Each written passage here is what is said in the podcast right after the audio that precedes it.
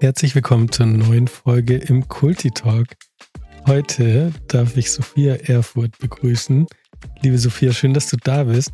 Sophia ist in unterschiedlichsten Rollen, in Konzernen, unterschiedlichen Unternehmen unterwegs gewesen, absolute Expertin rund um das Thema Unternehmenskultur und ich bin total happy, ähm, Sophia heute begrüßen zu dürfen in Kulti Talk und wir wollen vor allem darüber reden, nachhaltige Führungskultur in der Praxis und nach den vielen unterschiedlichen Stationen, ähm, Sophia, bist du gerade in der Transition zu, ähm, zu deiner Selbstständigkeit, gerade im Aufbau. Mega spannende Phase. Schön, dass ich dich da erwischen konnte. Und vielleicht magst du zwei, drei Sätze zu dir sagen, wer du bist, damit die Hörenden dich gut einordnen können. Gerne. Hallo Georg, vielen lieben Dank für die Einladung. Ich freue mich sehr, da zu sein und mal wieder einen Podcast aufzunehmen. Und ja, wie du schon gesagt hast, ich bin in verschiedenen Rollen, nämlich als interne ähm, Beraterin oder Abteilungsleiterin für Organisationsentwicklung ähm, unterwegs gewesen, aber auch zum Beispiel mit einer externen Beratungsfirma in den Firmen drin. Und es hat sich einfach ähm, herauskristallisiert, dass nachdem ich mich im Studium auf Unternehmenskulturen spezialisiert hatte, mein beruflicher Weg dann mich vor allem in äh, Change-Projekte. Gelenkt hat. Und so ist das Thema Change Management ähm, sozusagen mein Kernthema geworden. So wie wenn man sagt, ich bin Organisationsentwicklerin, aber das ist mein Schwerpunkt. Wie ein Arzt eben auch sagen würde, ich habe ja noch ein, ein Fachgebiet. Ich finde äh, spannend, dass du gerade gesagt hast, du warst äh, sowohl als Beraterin als auch als Interne. Das ist ja auch spannend. Vielleicht können wir dann nachher nochmal reingucken, was so die unterschiedlichen Rollen sind. Aber mhm. du hast in einer deiner Stationen, habt ihr tatsächlich ein, ähm, einen Preis gewonnen was ja im HR-Game, sage ich mal, ähm, echt spannend ist, weil ja, also ich weiß gar nicht, es gibt schon das ein oder andere Auszeichnungen und so Awards und so. Ähm, und ich habe irgendwie das Gefühl, da sind schon die, also es sind schon richtig coole Sachen da, weil es jetzt nicht so Mainstream-mäßig ganz, ganz viele Awards gibt oder das so normal ist, dass man da Preise verleiht oder so. Deswegen magst du zu dem Case mal ein bisschen was erzählen, dass wir reinkommen. Ja, total gerne. Also mir ist ähm, der Erfolg von den Menschen, mit denen ich arbeite, eigentlich so das Wichtigste. Von daher bin ich da in diesen Preis selber ein bisschen mit reingestolpert, aber ich freue mich natürlich heute trotzdem mega darüber. Wir sind letztes Jahr beim Deutschen Personalwirtschaftspreis in der Kategorie Kultur und Leadership ausgezeichnet worden mit dem zweiten Platz für eben die Etablierung einer nachhaltigen Führungskultur in der Praxis. Was ein super super Lohn, so ein Bonus war für all die Bemühungen, die wir da gemacht haben, um tatsächlich nachhaltige Führungskultur zu etablieren und zwar vollumfänglich im Detail mit viel Liebe und viel Arbeit. Mhm, mega gut. Bei Führungskultur und insgesamt Kultur denken ja manche leider noch, sage ich mal, Klammer auf, Klammer zu, ähm, an Leitbilder, die an die Wand gehängt werden. So, also man beschreibt nice Bilder und kommuniziert das dann. Und ihr habt es ja bewusst eben nicht nur so gemacht, sondern habt wirklich gesagt, wir müssen auch messen können, wie Führung gemacht oder Führung messen können oder die Führungs, äh, Umsetzung der Führungskultur. Ähm, das waren also mehrere Perspektiven, wie ihr da drauf geschaut habt, oder?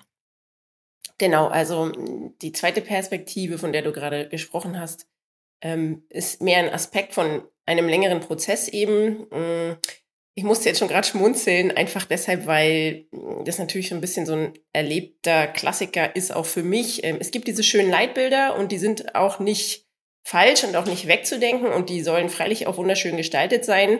Es ist halt einfach tot traurig, wenn da eventuell noch ganz viel Geld für externe Agenturen rein investiert wird und so weiter. Und dann werden die Dinger gedruckt, in Hochglanz verteilt, plakatiert, auch auf zwei Infoveranstaltungen im Führungskreis oder auch mal an die Mitarbeiter kommuniziert und dann war's das. Und dann hängen mhm. die da und verstauben und werden nicht gelebt oder ähm, frustrieren Führungskräfte, die das gerne leben würden, aber bei anderen Führungskräften dann leider nicht so erleben können. Und das ist mir also ein großes Anliegen, dass es so nicht funktioniert. Warum? Weil es, wie gesagt, dann überhaupt nicht nachhaltig investiertes Geld war. Und weil du damit natürlich auch äh, so ein Thema wie Leitbilder und die sind ganz wichtig für Unternehmensentwicklung einfach nachhaltig verbrennst. Ja.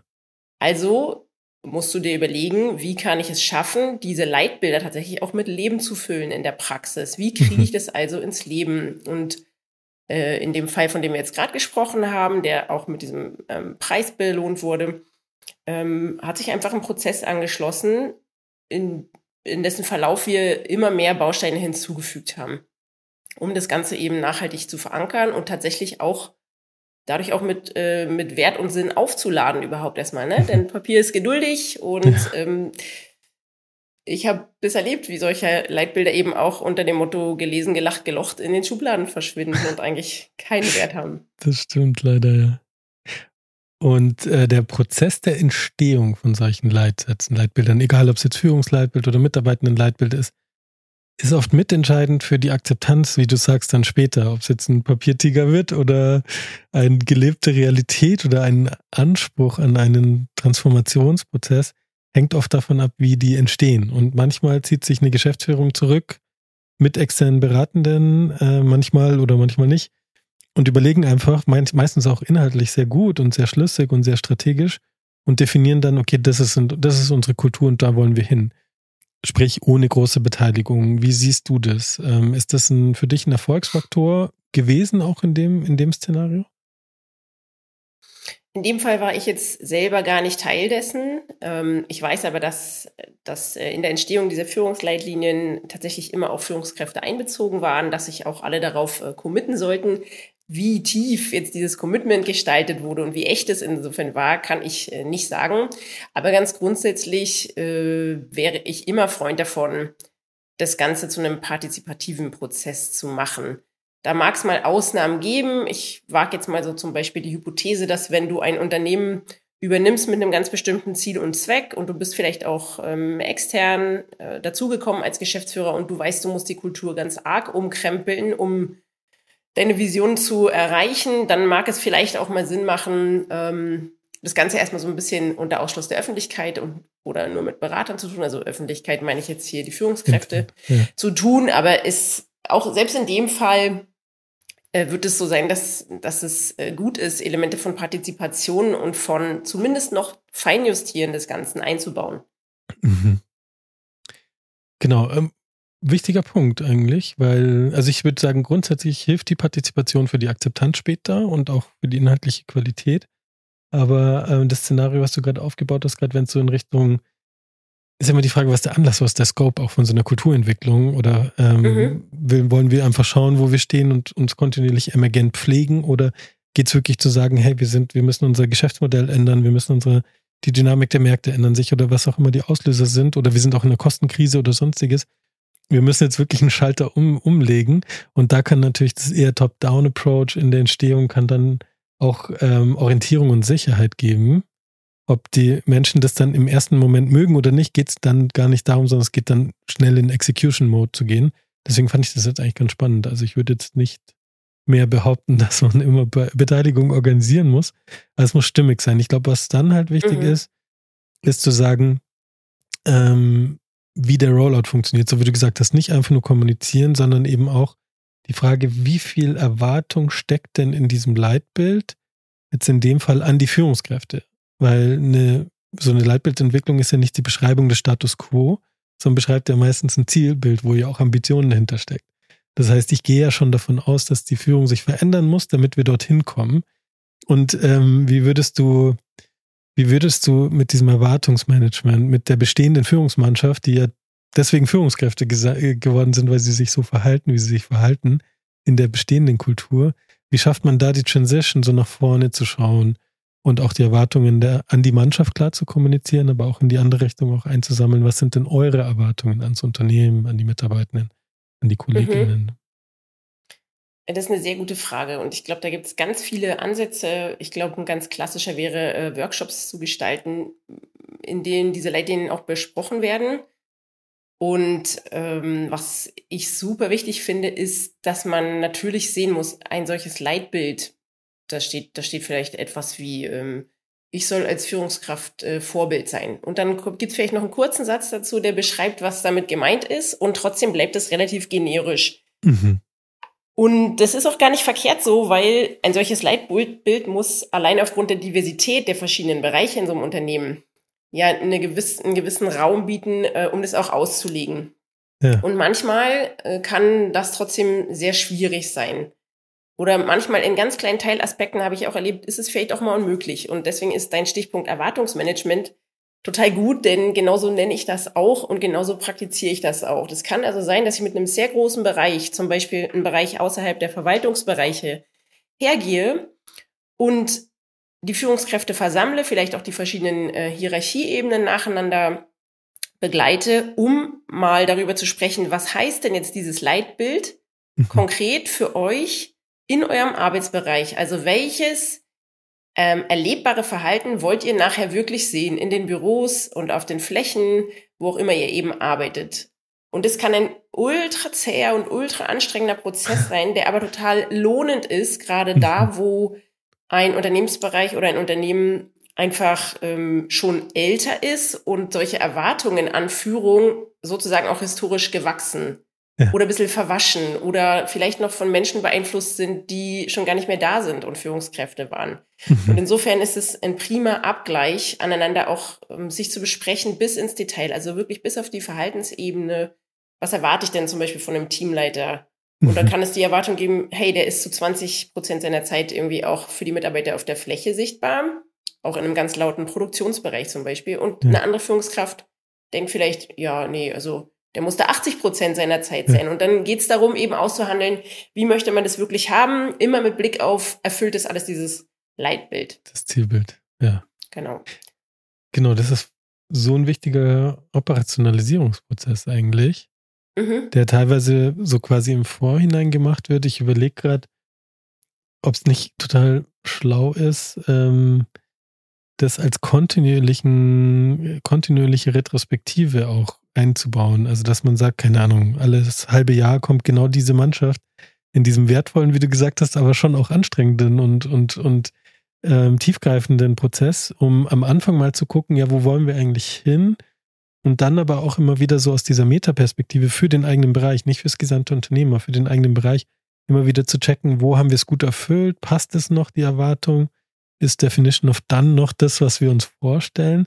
Und wollen, dürfen, wollen wir modifizieren? Das braucht aber auch eine gewisse Offenheit ähm, in dem Prozess zu sagen, schau mal, wir haben die Leitlinien definiert, die müssen eben nicht runtergebrochen sein bis auf die Verhaltensebene, aber sie sollen auch hinreichend Orientierung geben. Wir geben euch aber die Gestaltungsmacht für euren Bereich darüber nachzudenken, was ist für euch das Beste. Da ich manchmal das Gefühl, dass Unternehmen und gerade Verantwortliche, Projektverantwortliche und Unternehmensverantwortliche manchmal so ein bisschen zögerlich sind, wenn es zu viel Offenheit gibt in so einem Prozess. Erlebst du das auch manchmal? Oder auch aus der Rolle, wo du eher Gestalterin warst intern und aus der Rolle, wo du ähm, auch begleitest so? Eigentlich kann ich das am ehesten da erleben, wo die, wo Führungs-, also Geschäftsführende, die ähm, eben während des, dieses Prozesses da sind, nicht auch die Geschäftsführenden sind, die den Prozess irgendwann angestoßen haben. Mhm. Also, oder andersrum gesprochen, ein, ähm, ein Geschäftsführer, ein Unternehmer, der ähm, es sinnhaft findet, bewusst Zeit, Geld und Gedanken und Hirnschmalz in einen Kulturwandel zu investieren, der wird auch hinter diesem äh, Prozess sehr sicher stehen. Und ich bin komplett bei dir. Man sollte immer wieder da drauf gucken, ist es das noch? Was hat sich für uns vielleicht auch strategisch geändert und gehört deshalb angepasst? Und zum, zum, äh, zum Abstand zwischen diesen äh, Check-ups, sag ich mal, ja. ähm, finde ich, äh, muss man auch gar nicht rigide sein, sondern muss für sich herausfinden, was passt zu unserem, was passt zu uns, zu unserem Tagesgeschäft, gerade in den Bereichen, wo, wo es äh, eine ganz enge Taktung gibt äh, oder, oder Schichten, also Schichtdienste zum Beispiel, ist es ja auch schwer zu organisieren. Mhm. Und ähm, sollte also ja auch nicht Sinn und Sache, Sinn der Sache sein, äh, die Menschen da regel, regelmäßig zu überfordern, nur um das äh, getan zu haben. Ähm, aber da findet man für sich selber den richtigen Abstand. Wichtig ist nur, man tut es überhaupt und ähm, ja. es wird nicht dem Tagesgeschäft geopfert. Ob das dann alle zwei Jahre ist oder jedes halbe Jahr, liegt vielleicht auch ein bisschen an deinem Geschäftsmodell und daran, wie schnell sich deine Geschäftswelt um dich rum und dein Markt entwickelt. Ändert. Ja, das stimmt. Das stimmt. Und was du gesagt hast, ist nochmal so ein wichtiger Punkt. Äh, da bin ich auch ehrlicherweise manchmal auch ein bisschen sauer auf Unternehmen und Unternehmensverantwortliche, ähm, also in einem speziellen Szenario, was ich gerade vor Augen habe, weil du meintest ja, es ist auch die Frage, wer von der, aus der Geschäftsführung, sagen wir mal, hat oder Top-Management hat den Prozess angestoßen und wie stehen die dann noch zu dem weiteren Prozess? Und da, wo ich manchmal ärgerlich werde, ist, es gibt die, die, ähm, es gibt die, das Szenario, es kommt ein neuer CEO rein oder neue Führungsmannschaft, ähm, so. Davor wurde schon wahnsinnig viel investiert in den Kulturentwicklungsprozess, sowohl inhaltlich als auch prozessual, also auch Einbindung, so wie du es gerade gesagt hast, Erwartungsklärung und so weiter. Und manche, nicht alle, also alle, die sich angesprochen fühlen, fühlen sich jetzt zu Recht angesprochen, die anderen dürfen weghören oder äh, auf die anderen mit Fingern zeigen. Ähm, manche sagen, nee, das, ich bin jetzt neu da und die Kultur muss auch so ausschauen, wie ich sie denke, dass sie ist. Also so ein bisschen, wie du es vorhin schon gesagt hast. Und das finde ich manchmal so schädlich in so einem Kulturentwicklungsprozess. Also nicht bestehende Kultur ändern, das ist klar, das würde ich auch machen, wenn ich neu in ein Unternehmen komme als Verantwortlicher. Aber wenn schon ein Prozess aufgesetzt ist, dann ist das manchmal für die Verantwortlichen und die Eingebundenen wie so ein Schlag ins Gesicht, äh, sage ich mal, ähm, zu sagen, ja, nee, das, was ihr gemacht habt, ist, ist, nicht, ist nicht wert. So, wir müssen das nochmal komplett anders machen. Und dann geht es manchmal nur um Formulierungen oder nur darum, wer das gemacht hat. Äh, kennst du das oder äh, ist das jetzt ähm, total fremd, was ich gerade sage, meine, meine innere Empörung, die ich gerade teile? Hm, leider nicht. Ähm, kann ich absolut nach, nachvollziehen. Und ähm, ich setze mal noch einen drauf, es ist eigentlich noch viel schlimmer. Ähm, es kann sogar so sein, dass ein äh, Geschäftsführer nachrückt in die Geschäftsführung oder vielleicht gibt es auch einen kompletten Geschäftsführungsaustausch und man ist auf der auf der offiziellen Ebene, sage ich mal, auf der Kommunikationsebene immer noch äh, steht man als Geschäftsführung hinter diesem Kulturwandel und auf der informellen Ebene wird aber nach und nach trotzdem die Kultur Einzug halten, die von der Geschäftsführung vorgelebt wird. Also ja. das kann zum Beispiel sein, inklusive dem Micromanaging, was du gerade auch äh, beschrieben hast, ja? ja. Also Wortklauberei. Natürlich möchte jeder auch irgendwie sein, sein eigenes Zeichen setzen und ähm, seine eigene Note reinbringen. Und manchmal ist es auch so, neue Besen kehren gut. Ja. Aber tatsächlich ähm, ist die Kultur, also kann die Kultur von einem einzigen Geschäftsführer, selbst wenn er sich öffentlich dazu committet, diesem Kulturwandel leben zu wollen, ähm, äh, kann das zerstört werden. Ja, genau. Ja. Kontaminiert, würde ich sagen. Oh. Ja, stimmt. Das, das ist, ein, ist, ist, ist tatsächlich so. Das ist ein wichtiger Punkt so. Und manchmal gibt es ja auch die Situation, dass Führungskräfte reinkommen und von sich quasi der Meinung sind, dass sie größer sind als die Kultur und durch ihre Verhaltensveränderung was verändern. Manchmal ist es genau in die Richtung und manchmal ist es aber auch so, dass das so ein bisschen verpufft, weil die informellen Regeln so gefestigt sind, dass das um den herum eigentlich stabil bleibt. Deswegen ist es total diffizil und das Einzige, was da aus dieser Situation, also egal ob in die eine oder andere Richtung rausführt, ist wieder Transparenz zu schaffen. Also als neue, äh, neue verantwortliche Führungskraft sich hinzustellen und zu sagen, hey, ich habe mich mit eurer Kulturreise, wenn die gerade in der Reise sind, beschäftigt. Ich habe mir auch angeschaut, wie ich euch erlebt habe. Und ich habe einen gewissen Style, den ich umsetzen will, so, also was mir halt auch wichtig ist. Und ich habe das jetzt mal zusammengebracht und die und die und die Teile aus der bisherigen Kultur, die feiere ich voll ab, die würde ich gerne auch mit euch gemeinsam konservieren mhm. und erhalten. Und den Teil, den sehe ich ein bisschen anders. Da müssen wir mutiger sein oder da müssen wir ein bisschen anders rein oder das ist nicht hoch genug gegriffen. So, weißt du, aber ich glaube, dann kann jeder was damit angehen. Aber so wie du es gesagt hast, manchmal wird es ja gar nicht angesprochen, sondern es wird nur was anderes gelebt oder es wird gesagt, ja, ja, das passt schon, das machen wir so weiter und äh, die, das Verhalten, die Taten sind anders. Und das ist, glaube ich, relativ toxisch, wenn das so, wenn das so ist, weil keiner weiß, wo stehe ich denn eigentlich und was ist denn das hier? Genau, also das setzt dieses Bewusstsein voraus, setzt vielleicht auch den Mut voraus zu sagen, ähm, gut, das habt ihr bisher so gemacht, ähm, aber ich möchte noch Aspekte davon ändern. Genau, aber jetzt habe ich den Faden verloren. Gar kein Problem. genau, also es setzt eben dieses Bewusstsein äh, voraus, es setzt natürlich auch ein, eine Sensibilität voraus dafür, was da schon erreicht wurde und dass es jetzt ähm, nicht eben geschickt wäre, alles komplett umwerfen zu wollen, was bis dahin mhm. erlangt wurde, weil da hat auch ein bestimmtes prozessuales Lernen dann stattgefunden im Unternehmen. Ja, da haben sich Menschen damit beschäftigt, wie man Kultur beeinflussen kann, also im positiven Sinne entwickeln kann. Und das ist auch äh, eine, eine tolle Fähigkeit, die, egal in welche Richtung es geht, ähm, weiter nützlich sein wird. Mhm. Und ja, insofern, also was mir noch in den Sinn kam, ist, auch wenn ich einen Geschäftsführer besetze, sollte ich das deshalb auch kultursensibel tun. Also auch der Geschäftsführer selbst sollte ein Cultural Fit sein, wenn ich die Möglichkeit habe, diesen Geschäftsführer äh, bewusst zu, zu besetzen. Ja, genau, so eine Kombination aus Cultural Fit and Aspiration. Weil wenn ich sage mhm. strategisch als Unternehmen, wir müssen in eine andere Richtung, dann weiß ich ja schon, dass ich auch einen anderen mhm. Leadership Spirit brauche so. aber er darf nicht zu irritierend sein für das System, also für die, für die Ist-Kultur. Also wenn es dann too much, too soon ist, dann wird der Schwierigkeiten haben, weil dann läuft er voraus und die anderen kommen nicht hinterher oder gehen dann in Widerstand oder so. Also Cultural Fit and Aspiration so gut auszubalancieren, ist wahrscheinlich, ähm, ich weiß gar nicht, wird das so explizit gemacht im, bei der Auswahl von der Top-Führungskraft? Ich glaube, implizit wird schon viel gemacht. Also, dass man so den Vibe spürt und schaut, wo wollen wir strategisch hin, was für eine Typen brauchen wir. Ähm, aber ich bin mir gar nicht sicher, ob so bewusst auf die Kultur, auf den Culture Fit geschaut wird. Wäre mir jetzt so auch nicht äh, bewusst, aber da würde ich mich jetzt auch so weit aus dem Fenster lehnen, wenn ich sage, äh, da habe ich den totalen Einblick.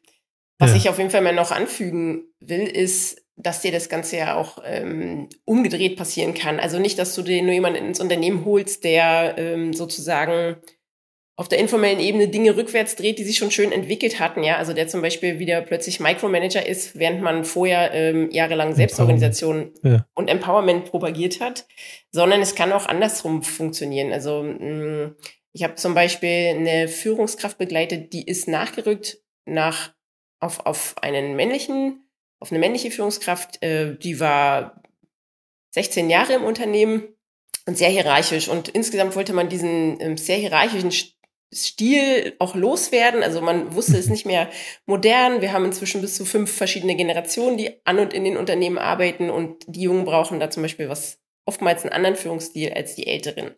Also holte man diese Dame und die sagte, hier bin ich, äh, lasst uns duzen und äh, hier ist auch meine offene Tür, kommt da jederzeit rein.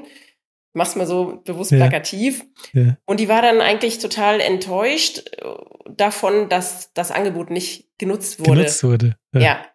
Weil sie einfach komplett unterschätzt hatte, ähm, dass es, dass in so einer Kultur, wer sich da über zehn Jahre und länger wohlgefühlt hat und dort bleiben konnte, der war mit diesem Stil einverstanden und der braucht jetzt eine gewisse Zeit, um sich auch an dieses modernere und eventuell angenehmere anzupassen, ja. Und der muss ja. vielleicht auch fünfmal sehen, dass tatsächlich jemand in das Büro reingegangen ist und ohne abgerissenen Kopf äh, auch, wieder, auch wieder rausgekommen ist und so weiter. Also auch das braucht Zeit, aber dafür kann man sich ja begleiten lassen.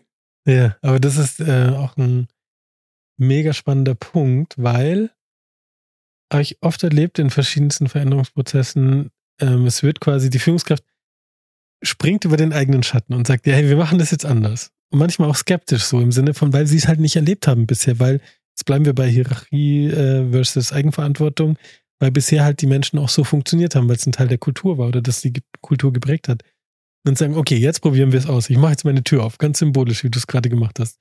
Und vielleicht denken sich auch manche, dann schauen wir mal, wer kommt so.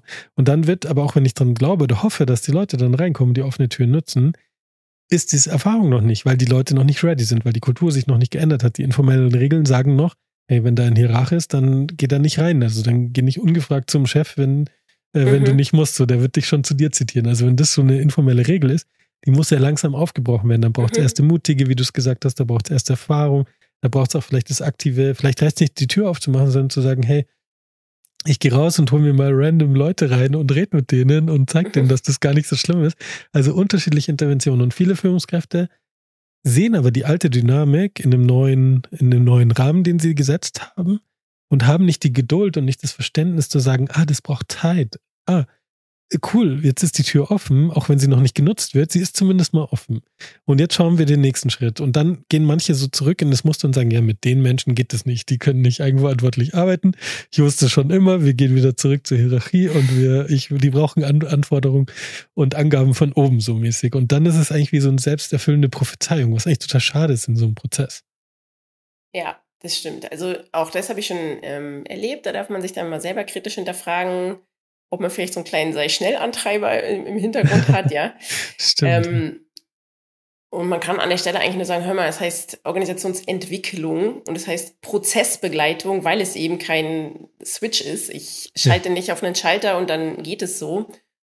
Und äh, weil du das noch nicht mal von Unternehmen A nach Unternehmen B übertragen kannst, weil da einfach nicht dieselben Menschen mit derselben Unternehmensgeschichte sitzen. Also da darf man drauf gucken und manchmal, lieber Georg, ist es einfach tatsächlich auch so, ähm, muss man nach einer Zeit des Probierens trotzdem aber auch drauf gucken und des Intervenierens, ähm, und muss hingucken, lohnt sich hier weitere Bemühungen oder habe ich es tatsächlich auch mal mit einem Team zu tun? Also auch, auch sowas habe ich schon begleitet, wo man dann einfach irgendwann sagt, nee, die wollen zum Beispiel nicht ähm, in die Eigenverantwortung, die wollen nicht mehr selber entscheiden. Ja, es kann auch historisch gewachsen sein durch bestimmte Erlebnisse im Team und so weiter. Und dann muss man eben diesem Umstand Rechnung tragen, wenn man merkt, also sozusagen der Return on Invest hier jetzt weiterzumachen, äh, ja. der wird nicht kommen oder der wird sehr klein sein. Also gehe ich halt vielleicht an der Stelle doch einen anderen Weg ähm, und setze doch wieder eine Führungskraft zum Beispiel auf ein Team, von denen ich wollte, dass die in Zukunft ohne direkte Führungskraft aufnehmen. Ja. Also einfach ja. auch manchmal zu sagen, nee, es gibt Menschen, die entwickelst du eben nicht in eine bestimmte. Richtung oder Teams. Ja. Und es ist auch fair enough, wenn man darüber nachdenkt, weil wenn ich ernsthaft versuche, die Kultur zu verändern, dann steckt ja eine andere Logik der Zusammenarbeit in der Zukunft dahinter. Und genauso wie sich jemand vor drei, fünf, zehn, 15 Jahren entschieden hat, zu diesem Unternehmen zu kommen, weil er und dort zu bleiben, ist ja auch die Unternehmenskultur ausschlaggebend so. Wenn ich jetzt die Spielregeln ändere, dann kann ich nicht erwarten, dass das für jeden einfach passt. Und das ist so, wie wenn ich sage, ja, okay, wir spielen jetzt kein Fußball mehr, wir spielen Handball. Und die Leute sind aber zum Fußballspielen, zum Kicken gekommen und können mit ihren Händen nicht gut umgehen. Ein paar werden den, die Transition super hinbekommen, wenn sie den Sinn verstehen und die Perspektive und das vielleicht sogar spannenderes Spiel finden. Und manche wird es halt auch so sein, dass die sagen, ja, nee, das ist halt dann auch nicht das Unternehmen, für das ich mal gekommen bin und für das ich geblieben bin. Und das finde ich total fair. Was ich immer schade finde, ist, wenn es ähm, zeitlich nicht definiert wird und wenn man quasi mit Rollout auf die unterschiedlichen Erwartungen und Realitäten trifft und dann schon die Entscheidung irgendwie gefühlt treffen muss, so. Dann ist so viel Pressure drauf. Deswegen empfehle ich eigentlich immer zu sagen, es gibt einen Zeitpunkt, ganz klar definiert. Ab da sind die, ähm, jetzt bleiben wir bei den Führungsleitlinien, live geschalten. Dann gibt es einen ganz klaren Zeitraum, den man auch, wie du es vorhin gesagt hast, individuell definieren kann. Ähm, aber jetzt sagen wir mal ein Jahr lang wird niemand dran gemessen, ob er sich nach den Leitsätzen schon 100% verhält. So, es ist Entwicklungszeit, das ist Prozesszeit. Und erst nach einem Jahr ist, sind die so scharf geschalten, dass jede Führungskraft sich danach handeln muss. Und wenn man eben nicht mehr, nicht in dem Sinne äh, agiert oder dagegen wieder äh, verstößt, dann muss auch geredet werden. Und in dieser Zwischenzeit wird nur gemessen, aber auch klar erwartet, dass eine Entwicklung in diese Richtung stattfindet. Und wenn man diese Klarheit hinbekommt und das idealerweise auch zeitlich definiert und so zwei Zeitpunkte setzt, ich glaube, das ist das Fairste, was man jedem gegenüber machen kann. Auch wenn es nicht trivial ist in so einem Prozess, logischerweise. Es ist mir schon klar, dass das äh, auf dem Papier ganz schnell gemacht ist, aber in der Realität dann natürlich noch mehr dazugehört. Aber die Klarheit fehlt mir oft. Also was heißt denn auch Livegang? Was heißt Veröffentlichung, Kommunikation? Mhm. Wann ist scharf geschalten? Ab wann wird gemessen? Ab wann kriegst du einen auf den Deckel? Ab wann kriegst du weniger oder mehr Bonus, weil du dich im Sinne der Führungsleitlinien führst oder nicht? So, also das sind alles relevante Fragen für die Verbindlichkeit und Nachhaltigkeit im Umsetzen. Kannst du damit was anfangen, wenn ich das so sage? Ja, also das ist auch für uns ein ganz wichtiger Bestandteil äh, von Führungskultur gewesen. Auch wir haben zum Beispiel das Feedback also das Führungsfeedback, Feedback für die Führungskräfte an die Leitlinien angepasst, ja. äh, mit bestimmten Unterpunkten versehen. Und ähm, wer hat das dann quasi beurteilt? Naja, die Geführten, also mhm. die Mitarbeitenden. Ähm, und dafür haben wir zum Beispiel das Feedback, das vorher auch schon äh, für die Führungskraft anzustoßen, einmal jährlich vorgesehen war, haben wir dann zusammen mit der Geschäftsführung aber tatsächlich auch verpflichtend gemacht. Und wir haben, genau wie du gerade schon gesagt hast, einen Prozess entwickelt und dahinter gelegt, der zum einen ganz gut zur Kultur passte ähm, und insofern nicht überfordernd war für Führungskräfte und gleichzeitig aber eben monitoren sollte, wie entwickelt sich eine Führungskraft, also aus der Sicht des Teams, mhm. ja, ähm, wo es sozusagen, es gibt sozusagen einen einen bestimmten Punkt äh, an Feedback wert. Ähm, das ist eine feste Schwelle, das kann man leider nicht besonders gut äh, zu so einem ganz weichen Schwelle machen, aber mhm. wo ist dieser Punkt? Und wenn der unterschritten wird, äh, folgen Folgemaßnahmen. Und zwar mhm. natürlich nicht gleich irgendwie die, die volle Breitseite und Härte, sondern Entwicklungsmaßnahmen für dich, äh, vielleicht für dich und dein Team und so weiter. Und nach einem gewissen Zeitraum X eventuell aber eben auch eine, eine Rausentwicklung aus der Führungsrolle, wenn das offensichtlich für dich innerhalb von vielen, vielen Monaten nicht möglich war, dich mit Unterstützung und mit deinem Team gut in diese neue Führungskultur äh, reinzuentwickeln. Mhm. Ja. Mhm.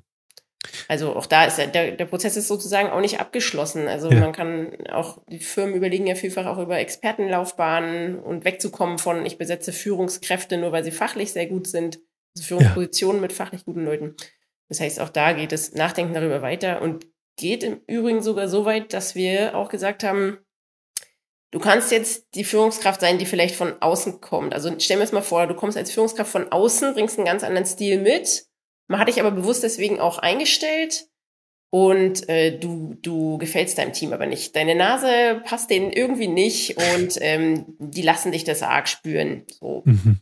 Kann ja, kann ja mal sein. Dann, dann könntest du dich theoretisch als Führungskraft wirklich arg abstrampeln und äh, könntest trotzdem abgestraft werden von deinen, von deinen Mitarbeitenden. Das heißt, wir haben gesagt, gut, da wo es ähm, Rechte gibt, für die Mitarbeiter in dem Fall, sollte es ähm, meistens auch ein paar Pflichten, die dagegen stehen, geben und haben also auch Mitarbeiterleitlinien aufgesetzt in mhm. Zusammenarbeit mit den Mitarbeitenden, mit dem Betriebsrat immer auch, also der, auch der war immer gleich involviert und haben quasi ein Pendant zu den Führungsleitlinien geschaffen. Ganz eng mhm. angelehnt an die Führungsleitlinien, aber so, dass im Grunde dann darin ausgesagt wird, wie verhalte ich mich denn als Mitarbeitender? Mitarbeiter. Was wird denn von mir als Mitarbeitenden erwartet und wie unterstütze ich eben dieses Teamwork zwischen Führung und der operativen Ebene? Ja.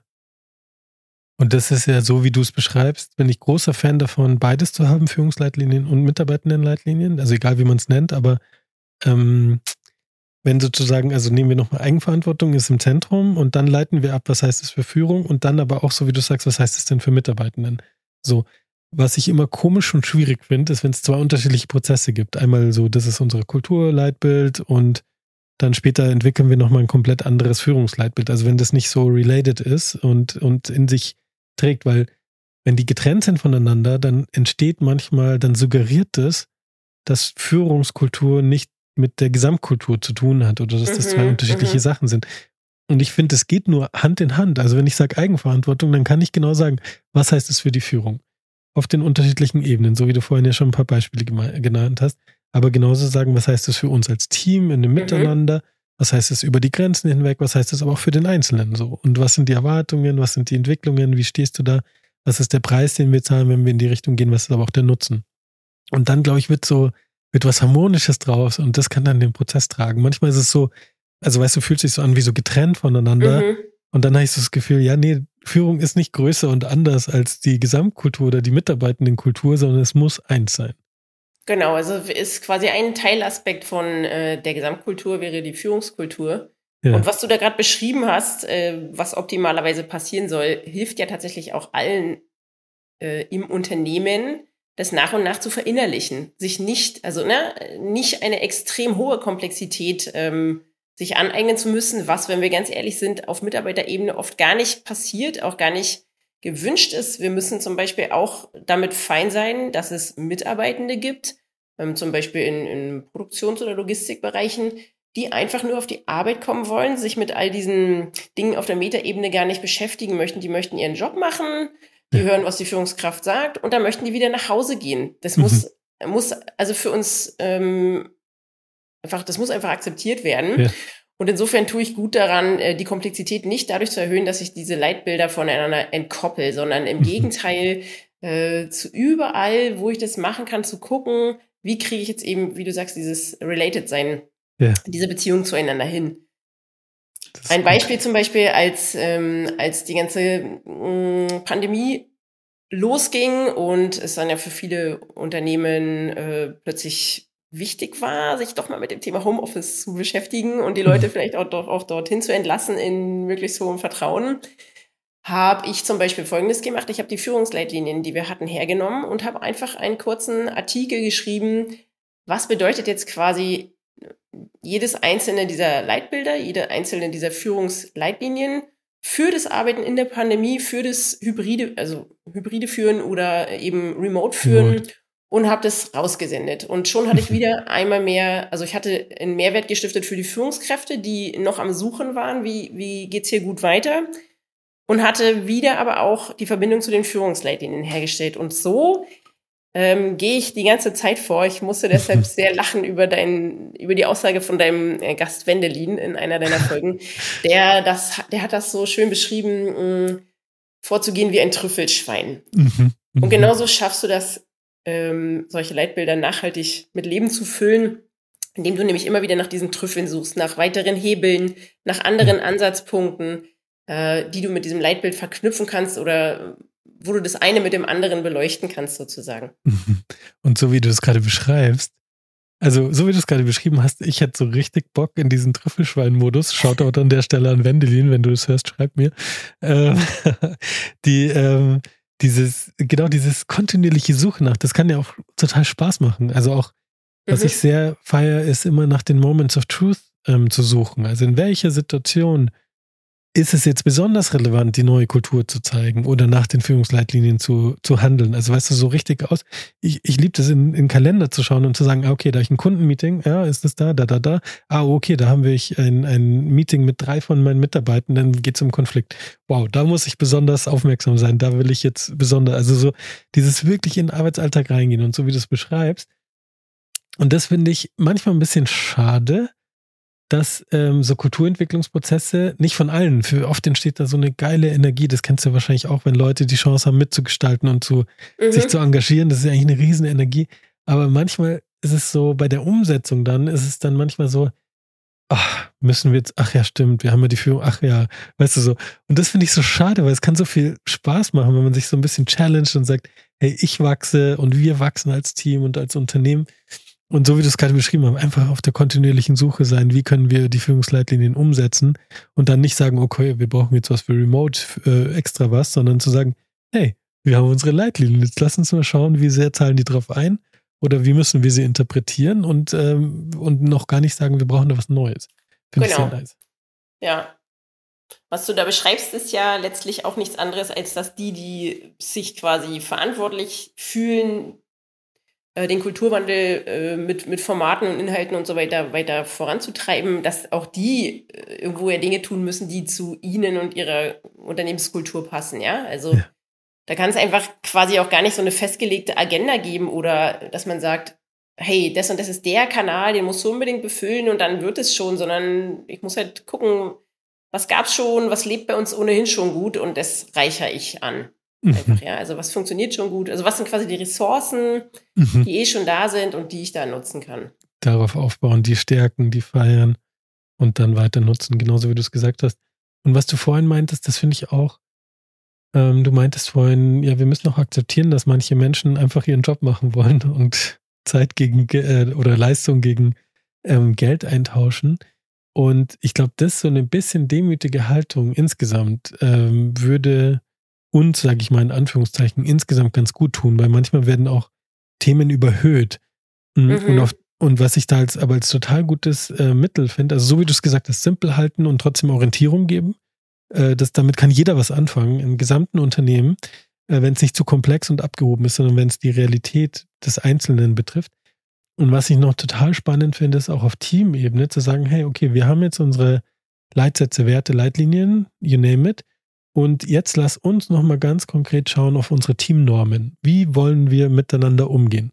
Und spätestens da ist jeder engagiert, weil da geht es darum, werde ich höflich behandelt, sind wir pünktlich, wie, wie hinterlassen wir den Arbeitsplatz, wie machen wir eine Schichtübergabe. Also so wirklich all das, was mein tägliches Handeln und mhm. Arbeiten mhm. beeinflusst.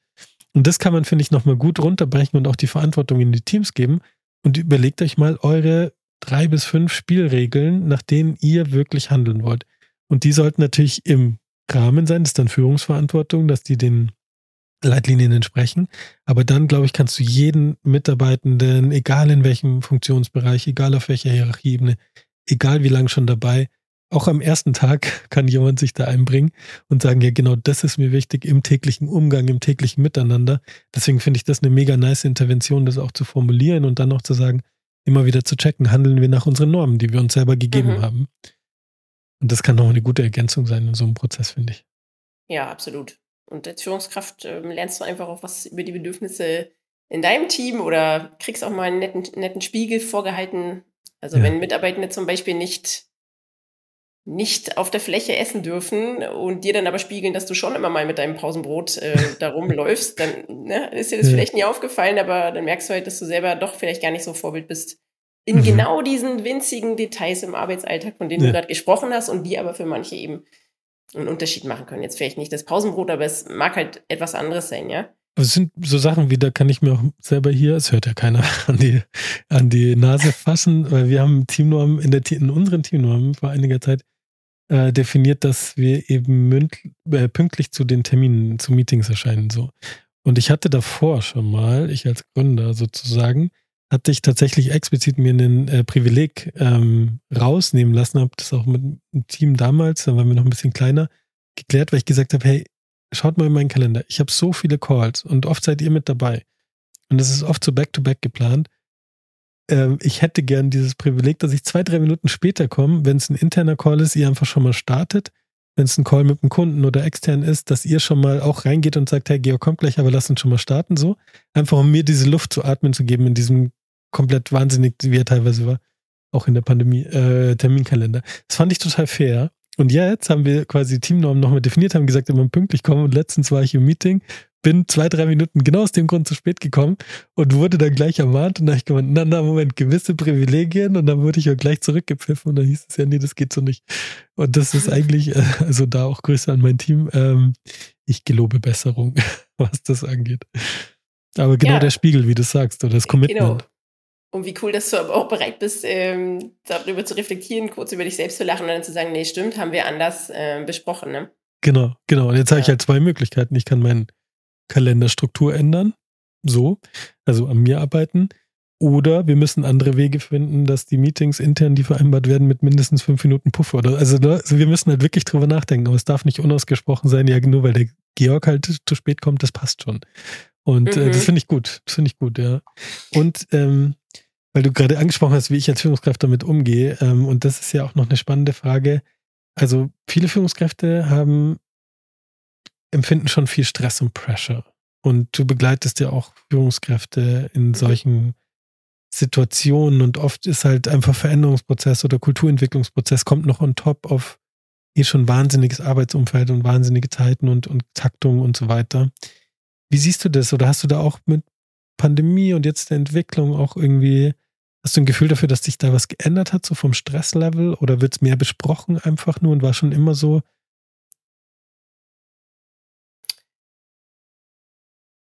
Deine letzte Frage kann ich gar nicht so gut äh, einschätzen. Natürlich war das schon immer so. Ich habe verschiedene Prozesse begleitet und das jetzt seit, seit über zehn Jahren. Aber ich ähm, finde schon, also je mehr Führungskräfte ich coache, desto mehr Stress begegnet mir auch so. Ja. Ob das jetzt korreliert mit, äh, was war vor 10, 20 Jahren anders, weiß ich nicht. Aber ähm, mir fällt auf jeden Fall auf, dass es in meiner Welt auf jeden Fall ist es noch häufiger ein Phänomen, was Frauen betrifft und was teilweise ähm, erschreckende Ausmaße annimmt. Äh, geht los bei, ich weiß, dass ich mal was trinken sollte, aber äh, stehe nie vom Platz auf. Ich bin so im Flow und ich habe ja auch gar keine Zeit. Ich kann jetzt nicht aufstehen und mal was trinken. Äh, bis hin zu, ja, dem langsamen Krankwerden, also wo du von außen zugucken kannst und wo jemandem auch schon dämmert, ähm, äh, ich erlebe zu viel Stress, mhm. weil gleichzeitig eben ähm, hoher, ein hohes Maß an Verantwortung dem, dem Job gegenüber und dem Team gegenüber. Äh, bis hin zu dem krassesten Beispiel ever ähm, war eine Klientin, die, die sich tatsächlich den Fuß gebrochen hat, weil das Bein eingeschlafen ist während des Arbeitens und sie das nicht bemerkt hat. Und in dem Moment, wo sie aufstehen wollte, um an die Tür zu gehen, weil es geklingelt hat, ähm, also das Bein war quasi so betäubt, dass sie sich äh, den, den Fuß gebrochen hat. Und das ja, sind einfach, also wenn du auch nicht aufstehst, um was zu trinken, wenn du äh, dir eine Stunde lang verkneifst, auf die Toilette zu gehen, wenn du nicht mehr isst, wenn du schlecht schläfst und so weiter, die ganzen Indizien kann man äh, nachlesen, ja. dann musst du dringend was daran tun, weil deine Gesunderhaltung äh, nicht nur für dich wichtig ist, sondern vielleicht kannst du es in dem Moment auch erst nur so betrachten, ja auch dem Team und der Firma nützt. Ja, es gibt Leute, die können zuerst das anerkennen, bevor sie anerkennen können, dass es einfach ein Selbstwert ist, ähm, also ein Wert an sich ist, für sich selbst gut zu sorgen. Ja. Ja, ja das ist total wichtig. Das ist echt ein guter Punkt, weil das ist, egal ob es jetzt in der Führungsrolle oder im Job oder insgesamt, wenn man eine caring Person ist und sehr viel Verantwortung übernimmt, gibt es Persönlichkeitstypen und Menschen, die einfach über ihre Grenzen gehen für andere, mhm. aber nicht für sich selber die Grenzen setzen. Und das ist mhm. ja so eine scheinbare ähm, sich kümmern um andere, aber ich kann das halt nur so lange, bis halt, also sorry, ich muss noch krass sagen, was für ein krasses Beispiel mit dem gebrochenen Bein, weil der Fuß eingeschlafen ja. ist. So. Okay. Also wirklich ein harter Arbeitsunfall, den man so im, im Wissensarbeiten eigentlich gar nicht auf dem Schirm hat oder so. Ähm, genau, wenn sowas passiert oder Burnout oder sonstiges, dann ist er in der Gesamtverantwortung. Da falle ich halt dann länger aus. Also ob ich was dafür kann oder nicht, das spielt ja gar keine Rolle. Aber wir schauen da immer nur zu sehr auf diesen Moment. Und ich glaube, deswegen ist es so schwer. Also gut, dass Achtsamkeit, Meditation, äh, mehr auf sich, Selbstfürsorge eben im Allgemeinen ist viel besprechbarer geworden in den letzten Jahren. Also es ist viel mehr Thema und es wird ja auch von manchen Unternehmen unterstützt. Manche Führungskräfte machen es vielleicht, um sich selber zu optimieren, um noch eine Stunde rauszuholen, bevor man, äh, bevor man dann eine Pause braucht oder so. Das ist dann die mhm, falsche mhm. Intention. Aber grundsätzlich ist es der richtige Vibe, der richtige Modus, dass man sagt, Selbstfürsorge, Self-Caring muss eigentlich immanenter Bestandteil des Jobs sein, weil man nicht eben nur an sich denkt, sondern weil man sonst in the long run nicht performen kann. Also ganz mhm. kapitalistisch, unternehmerisch drauf geschaut, habe ich lieber einen Mitarbeitenden, der ganz, ganz viele Pausen macht, aber auf einem langen Zeit ein hohes Niveau halten kann, als jemand, der ein Jahr lang durchhasselt und dann halt wegbricht. So. Und ich glaube, da haben wir noch Exakt. ganz falsche Vorstellungen von Leistung bei uns in der Gesellschaft. Ja, und ähm, da müssen sich tatsächlich auch Führungskräfte, Geschäftsführer, Unternehmer dürfen sich da auch mal ganz kritisch selber beobachten, ob sie vielleicht diese Einstellung haben und dann aber trotzdem gerne um 19 Uhr abends durch die Büros laufen und es schon geil finden, dass da noch Mitarbeitende sitzen, die gerade das Unternehmen noch vorantreiben. Ja. ja? Und dann vielleicht noch anfügen, so, jetzt geht aber nach Hause, ihr sollt ja keine Überstunden machen. Ja, genau, ja, also ich so nochmal arbeiten. Mind-Behavior-Gap zwischen, es sollte ja. so und so sein, aber eigentlich findet es schon, ihr seid schon meine Besten, dass ihr gerade noch hier seid und mhm. hier eben rumhasselt. Mhm. Eigentlich ja. müsste man durchgehen und sagen, what the fuck hast du falsch gemacht, dass du jetzt noch am Schreibtisch sitzt oder was ist falsch organisiert? Weil eigentlich ist es ein Zustand, den man nicht, äh, den man nicht so akzeptieren kann. Aber genauso, es gibt noch diese Heldengeschichten und viel Arbeiten und viel Durchhasseln und so weiter.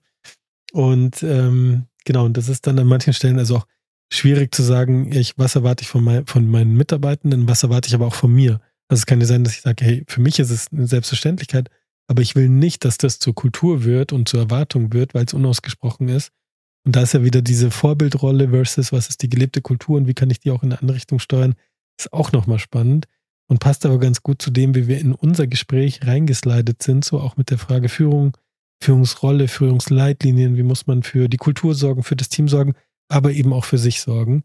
Und äh, mit Blick auf die Uhr, wir waren ein bisschen im Flow, ähm, also mir kam es jetzt äh, kürzer vor, würde ich sagen, ähm, wir können das, unser Gespräch jetzt beenden. Vielleicht hast du noch einen mit Blick auf Selbstfürsorge, ganz spontan, einen ähm, Hack, ähm, wie kann, also was man so im Arbeitsalltag gut etablieren kann. Was würdest du einer Führungskraft, die kaum noch atmet, bei dir vorbeikommt, äh, mit du mit ihr sprichst, äh, was würdest du da empfehlen? Was kannst du machen, um mehr auf dich zu achten? Also mein Lieblingshack, weil ich einfach erleben durfte, dass der für viele gut funktioniert, ist ähm, darauf Rücksicht zu nehmen, dass ganz, also rein biologisch die Phasen der Entspannung für dich und dein Körper und dein Geist und deine Seele ungefähr so lang sein sollten wie die Phase der Anspannung. Mhm. Äh, bei fünf Arbeitstagen und zwei Wochenendtagen siehst du da schon ein Ungleichgewicht, ja. Aber was du machen kannst, ist tatsächlich äh, dein Wochenende zu verlängern, indem du ab Stunde X am Freitag regelhaft dir einen Blocker in den Kalender setzt, äh, zunächst mal, und da auch wirklich Feierabend machst. Dann mhm. hast du vielleicht unter der Woche noch Überstunden gemacht und so weiter, aber du gewöhnst dich und dein Team daran, freitags, sagen wir mal zum Beispiel um 14 Uhr, äh, mhm. Schluss zu machen, dabei vielleicht tatsächlich auch Überstunden, die du gar nicht aufbauen darfst, abzubauen. Und du mhm. verlängerst dadurch ähm, für viele wirklich mit unwahrscheinlichem Effekt dein Wochenende und insofern deine ja. Entspannungsphase. Mega guter Hack. Also falls jemand noch überlegt, wie er oder sie das machen kann, macht um 14 Uhr. Fix. Feierabend. Egal wer was was sagt. Und wenn es Beschwerden gibt, dann meldet euch bei uns und wir klären das dann auf, dass das für die Gesamtperformance viel relevanter und wichtiger ist. Liebe Sophia, herzlichen Dank für das wunderbare Gespräch und deine vielfältige und spannende Erfahrung. Ich habe, ähm, auch wenn ich schon das eine Mal oder andere Mal über Kultur nachgedacht und geredet habe, habe ich äh, sehr, sehr spannende Impulse mitgenommen. Deswegen herzlichen Dank, dass du gestern im Kulti-Talk warst. Sehr gern, Georg. Vielen lieben Dank auch an dich. Sehr gern.